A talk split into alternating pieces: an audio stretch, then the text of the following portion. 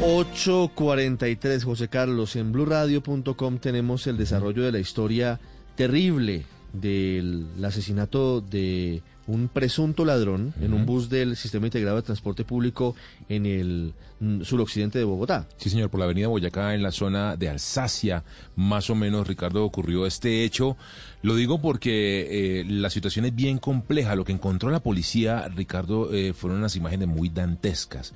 El cuerpo de este presunto ladrón en la escalerilla del bus eh, completamente ensangrentado. La persona que eh, pues ejecutó esta, este asesinato, dicen los testigos, eh, de, contra uno de los presuntos ladrones. Hay que decir, Ricardo, tenía que ser alguien o que sabe de seguridad o que tenía una, un componente de personalidad muy especial, Ricardo, porque desarmó al ladrón y con la misma arma lo Le mató. disparó y lo mató. Y, uso de armas. O, o familiar, exactamente, familiarizado con el uso de armas y pues además con, digamos, con la actitud y la personalidad de atacar a una persona y matarlo como lo hizo de esa manera tan fuerte. Hay, hay dos asuntos aquí que, que son pues, preocupantes, digamos, es una palabra que, que describe bien lo que pasa. Por un lado, que es reiterativo el hecho de que haya asaltos a mano armada, sin ningún tipo de, de, miramiento en buses de Transmilenio y del SITP y por otro lado el hecho de que estemos llegando al escenario absolutamente inaceptable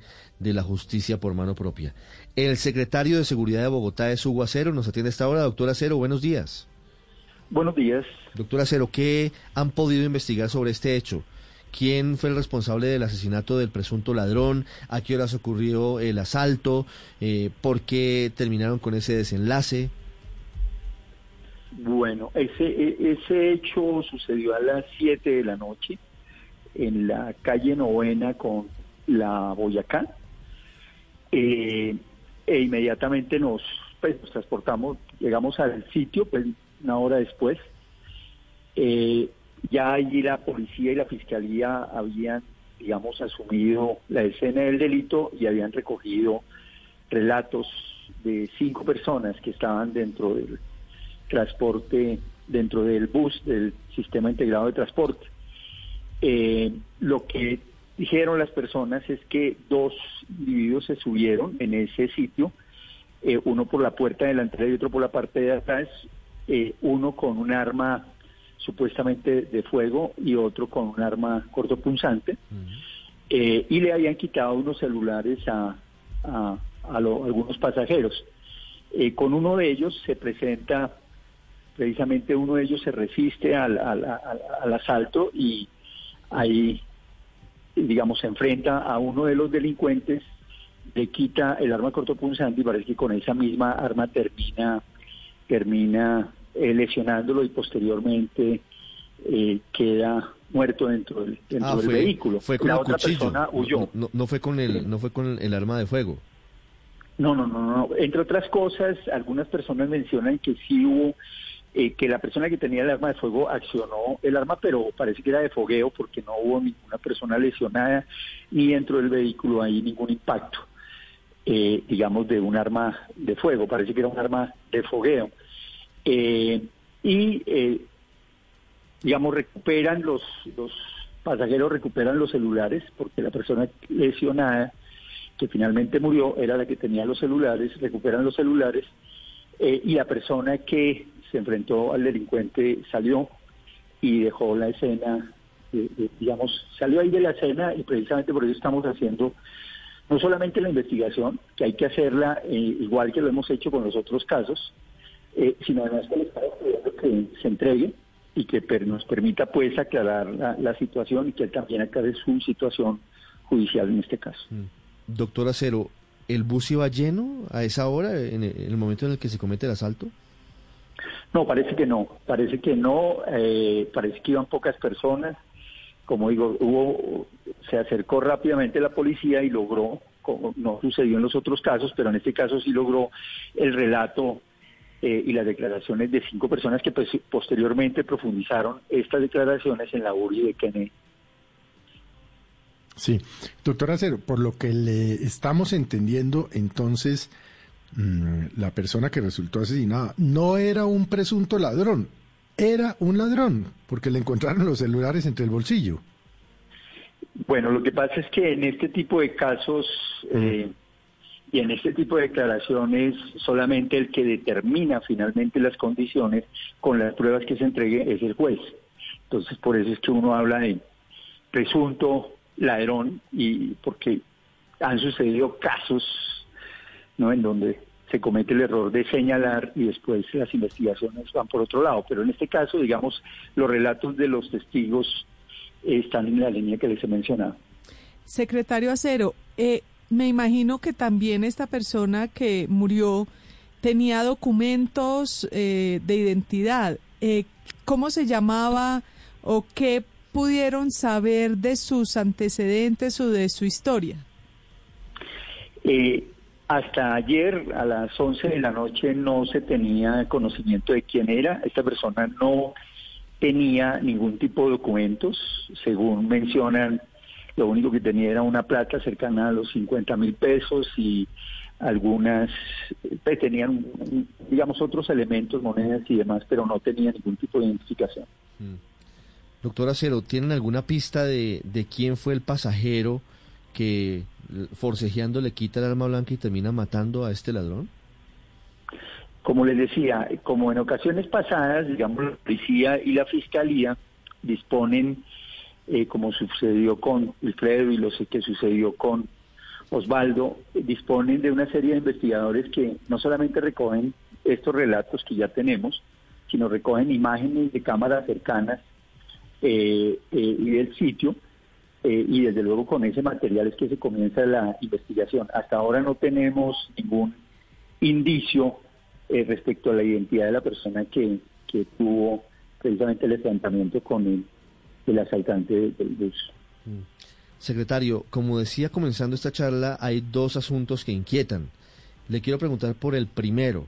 ¿Por qué pareciera que ahora se están presentando más casos, o al menos conocemos más casos de asaltos, de atracos, de robos en buses de Transmilenio y del SITP.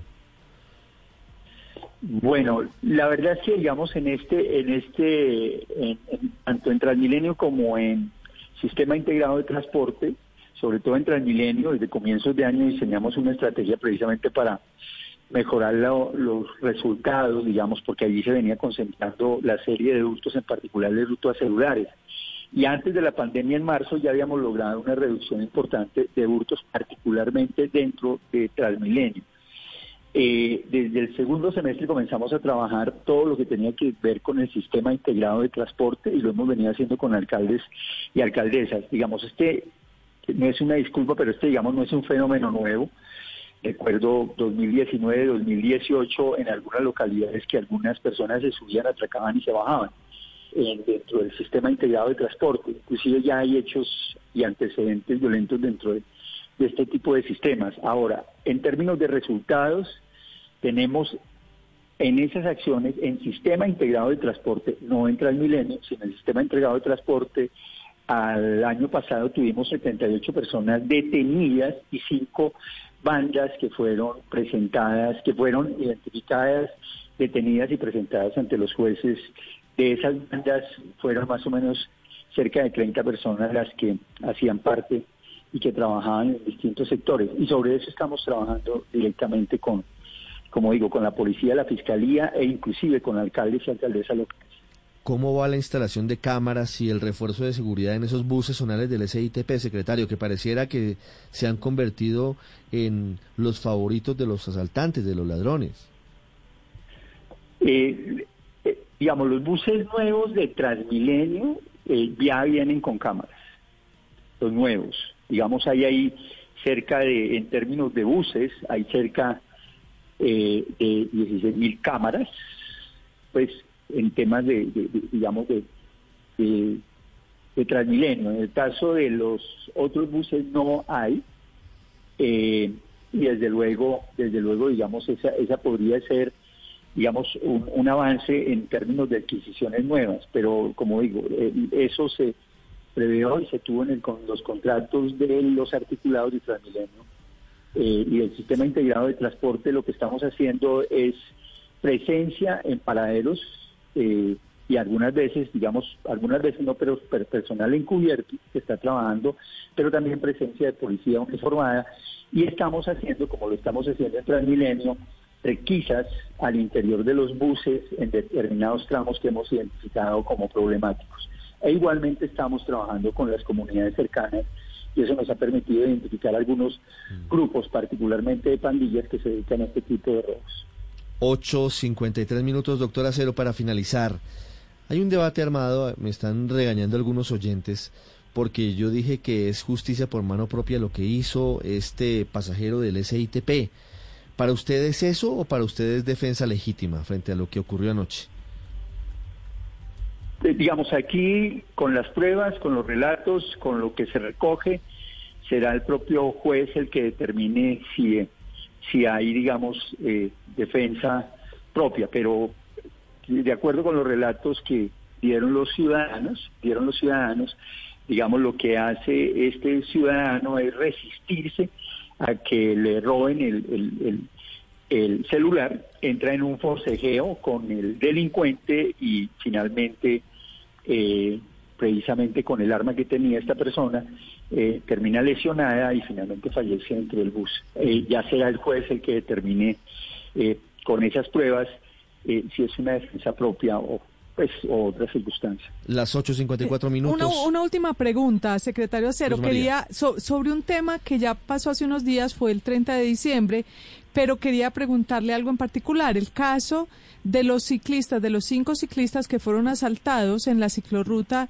de la Biblioteca Virgilio Barco, que eso pues es una zona muy céntrica de Bogotá, en la cual 12 personas, ellos decían que de nacionalidad venezolana, con machetes, los asaltaron, les robaron las bicicletas y demás. Y uno de los ciclistas decía que hace 10 años utiliza ese sector y que el problema es que ya no hay policía y que en esta administración, decía él, pues no han pues han, quitado la policía de allí, entonces la seguridad se ha perdido. ¿E-, ¿Es eso cierto? ¿Y, qué nos puede contar de ese caso, secretario? Bueno, lo primero, reconocer el esfuerzo que hace la policía. Bogotá en su momento llegó a tener cerca de 21 mil policías. Hoy tenemos 16 mil 500 policías. han disminuido más de 4 mil 500 policías. Y, ese, digamos, es, una, es algo que precisamente volvimos a discutir hace poco con el nuevo director de la policía y con el ministro del Interior, con el general Vargas y precisamente con el nuevo, con el doctor Palacio, el nuevo ministro del Interior. O sea, Bogotá realmente necesita un reforzamiento de pie de fuerza. Ahora, hay un esfuerzo grande por parte de la policía. Durante Navidad hubo casi que redoblar esfuerzos, tuvimos cuatro mil policías en calle, eh, y estamos pidiendo efectivamente mayor cantidad de, fuerza de policía. Ahora, en estos lugares, desde luego hay asignado un cuadrante y desde luego también se hacen operativos específicos cuando identificamos lugares un poco más vulnerables. Pero es un esfuerzo que se hace precisamente para garantizar la seguridad. Sobre ese tema en particular, se está trabajando eh, eh, desde el punto de vista de investigación y se va por buen camino, no solamente en ese sector porque parece que se movilizaban eh, no solamente alrededor de la Virgilio Barco, sino un poco más hacia abajo, que tiene que ver con el salitre e inclusive con Jardín Botánico.